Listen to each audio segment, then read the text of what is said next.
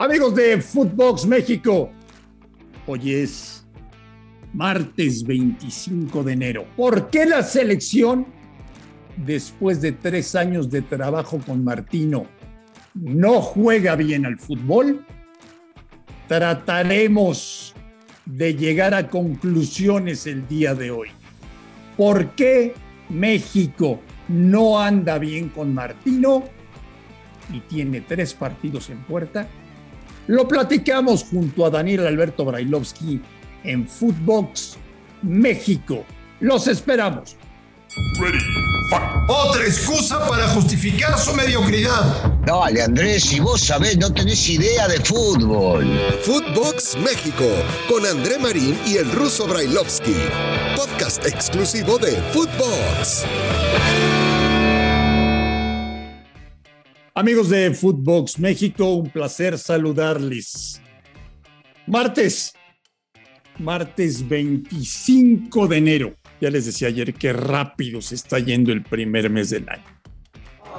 Y estamos en fecha FIFA, en plena fecha FIFA.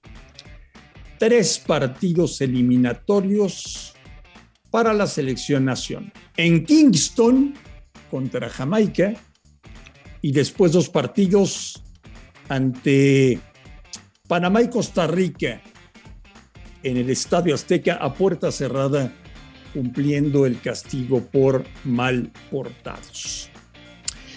Y fíjense que hoy le di muchas, pero muchas vueltas y tengo muchas cosas que preguntarle al señor Brailovsky que espero, espero pueda resolverme porque son cosas que realmente no entiendo.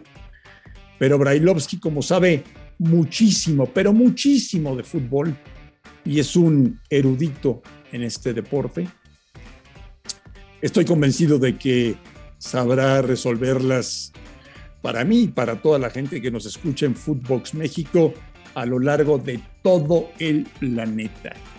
Gracias, gracias por escucharnos. Señor Belovsky, le mando un abrazo, ¿cómo le va? Bien, ¿cómo andás, Andrés? Todo bien, todo tranquilo, ya deseando que empiece esta fecha FIFA, en todo el mundo más que nada, pero acá estamos atentos a lo que pueda llegar a ocurrir, sobre todo con la selección mexicana. Señor Belovsky, si yo le digo, Gerardo Martín lleva tres años trabajando con la selección mexicana y hoy, en enero del 2022, no se nota que lleva tres años trabajando con la selección mexicana, ¿qué me dirías? Que no es tan así, que los procesos se deben cumplir, que se apuntó siempre desde un principio a hacer un mejor papel en el Mundial y que hasta ahí hay que esperar. Ahora, si vos querés hacer un corte de caja, lo que se hizo el día, hasta el día de hoy, hay muchas cosas eh, que no son positivas, por ejemplo, hasta el momento la eliminatoria y partidos que se han perdido, o el tema de la Copa Oro, pero hay otras que sí fueron muy positivas, como lo que veníamos viendo en su primer año, año y medio, con los resultados y la forma de jugar del equipo, con algunos chicos que no jugaban en la selección y hoy terminan jugando, con los partidos que se jugaban en Europa, que también fueron partidos importantes contra selecciones importantes. Eh, entonces, digo, para catalogarlo yo te diría, bueno, a secas, pero la realidad es eh, cómo vas a llegar a Qatar y qué se va a hacer en Qatar. Entonces me parece, me parece fuera de lugar estar hoy eh, juzgando, analizando si podemos, pero hay que ser global y entender todo lo que se hizo. Pero Russo, tres años después, que conste, que conste, que Brailovsky y Marín estaban muy contentos con la llegada de Martino al fútbol mexicano. Pero Russo, y yo defiendo al Tata, ¿eh? Pero tres años después, Daniel, el equipo tendría que tener otra forma, otro estilo, otro ADN, otra personalidad. No estoy diciendo que solamente sea culpa de Martino. Se le cayeron jugadores, muchos que estaban en Europa que jugaban ahora solamente entrenan. La generación del recambio de la medalla de Tokio no dio el ancho. Pasaron muchas cosas, pero tres años después, Daniel, tendríamos que tener una base diferente de equipo y no la tenemos. Sí, ahí, es un tema que podremos llegar a coincidir. Uno esperaba un poquito más de todo esto eh, ya después de tres años, eh, pero también en el fútbol, que es muy volátil, está para cambiar las cosas ya, el día de hoy, cuando te toca jugar el jueves. Eh, ¿Por qué? Porque en definitiva terminan mandando los resultados, aunque nosotros siempre hemos priorizado la parte deportiva, la parte futbolística, la estructura de juego. Martino se la había dado en su momento. Es cuestión de recordarlos, hablo de los futbolistas, y de volver a hacer lo que se hacía en un principio o en ese primer año y tanto que las cosas andaban realmente muy bien y estaban todos sumamente satisfechos.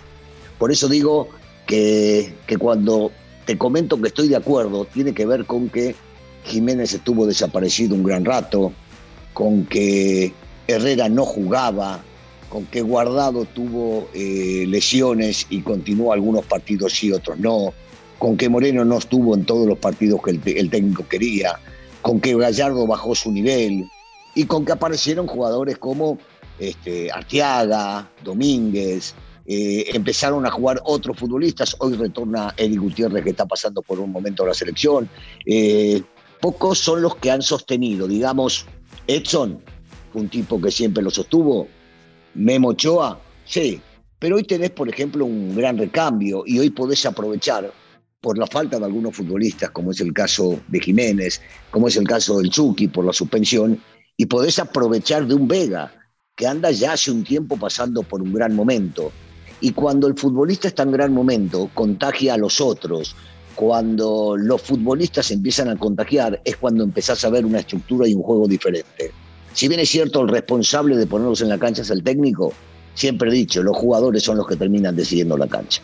Hace no mucho tiempo, Russo, hace no mucho tiempo, yo tenía bastante claro el 11 titular de México. Hoy no sé quiénes son los laterales, hoy no sé quién es la pareja de centrales, hoy no sé quiénes son los volantes que acompañan a Edson en la mitad de la cancha, hoy no sé si seguimos apostando por el tridente Corona, Jiménez, Chucky.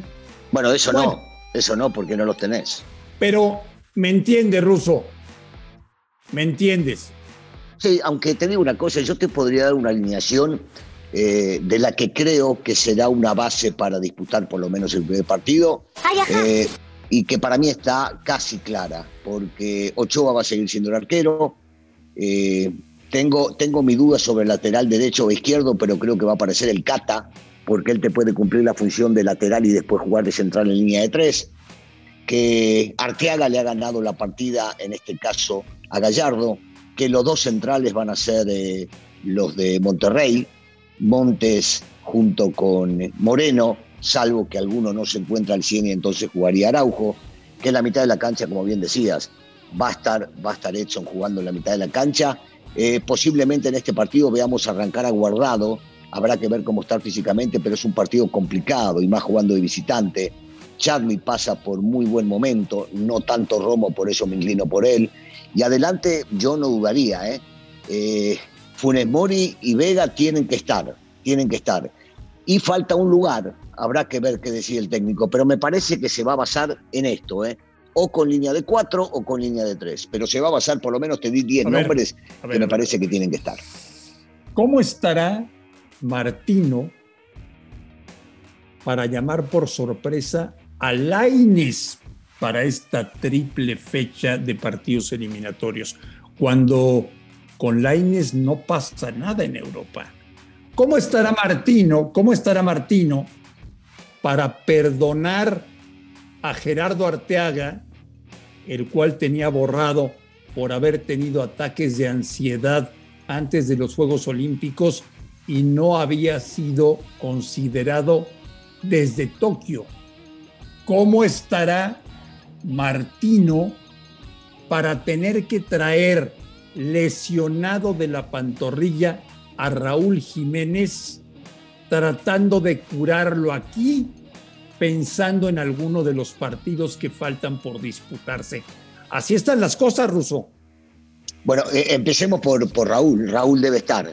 Si va a estar para jugar un solo partido, el último tiene que estar. Tiene que estar acá y seguramente en el momento que se encuentra al 100 jugará. Eso no tengo ninguna duda. Entonces la recuperación será aquí tiene un par de días y si se encuentra bien sería maravilloso que Raúl pueda llegar a jugar.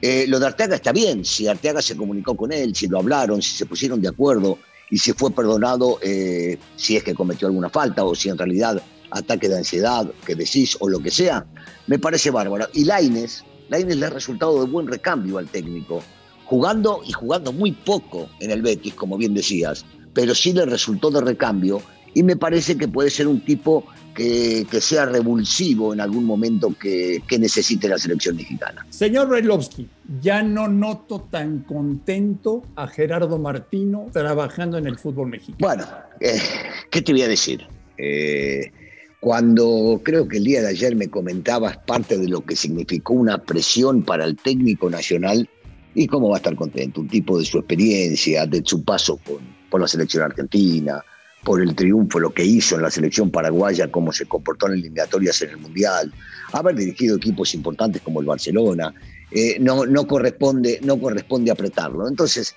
seguramente se debe sentir incómodo con ese tema. Y te digo una cosa, vos viste que ellos, los dirigentes, decían, no, eh, vamos a ver en el Mundial y seguramente lo querremos para cuatro años más. Bueno, este tipo de cosas pueden hacer pensar a Martino, y no se lo va a decir a nadie, que no quiere saber de nada, porque él va a recordar estas palabras, va a recortar este tipo de apretes. Y seguramente cuando tenga que, si es que lo quieren, volver a firmar, el tipo dirá, necesito esto. Mm, tengo mis dudas, ¿eh? Mirá que estamos hablando o estoy hablando un año antes, pero estoy anticipando nada más porque estoy hablando de un tipo de experiencia máxima y que es un ganador en el fútbol mundial. Bueno, yo te, yo te había contado, Ruso, que el plan que tenían los, los eh, es que no sé cómo llamarles. No. Dueños, dirigentes. Los empleados de los dueños eh, tenían el plan de renovarle a Martino el contrato para después de la Copa del Mundo de Qatar. Y después de lo que ha sucedido, han detenido por completo el tema de la renovación.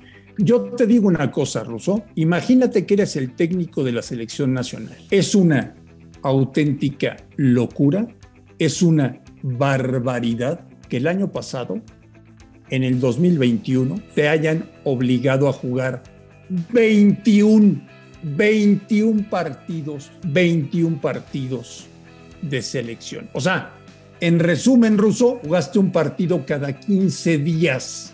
Eso revienta a cualquier director. Y sobre todo cuando te ponen partidos de morondanga y te ponen a elegir, porque no te queda otra, a veces jugadores que como no es fecha FIFA tenés que ir y jugar y cumplir por el tema del dinero.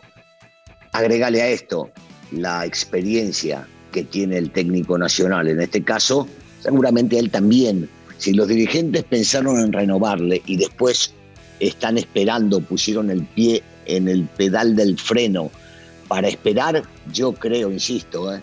que Martino también se la va a pensar dos veces si es que desea la directiva o los eh, que trabajan para los dueños renovarle. Se lo va a pensar, ¿eh? créeme que se lo va a pensar. Y será recordado por los mala leche, por los malvibrosos, como el técnico que más dinero cobró en la historia de la selección mexicana de fútbol. Así será recordado. Seguramente, seguramente así será porque hay mucha gente envidiosa en este medio. Entonces pasará por ahí la cosa. Bueno, Russo, ¿qué les pedimos? Que ganen y punto, ¿no? Sí, sí, el primer partido hay que ganarlo a como de lugar, por supuesto. Primero eso, primero eso. Yo te digo una cosa, estuve varias veces en Jamaica, estuve varias veces en Trinidad y Tobago, me tocó varias veces eh, transmitir partidos desde el Caribe era mucho más difícil antes. Solamente te doy un dato.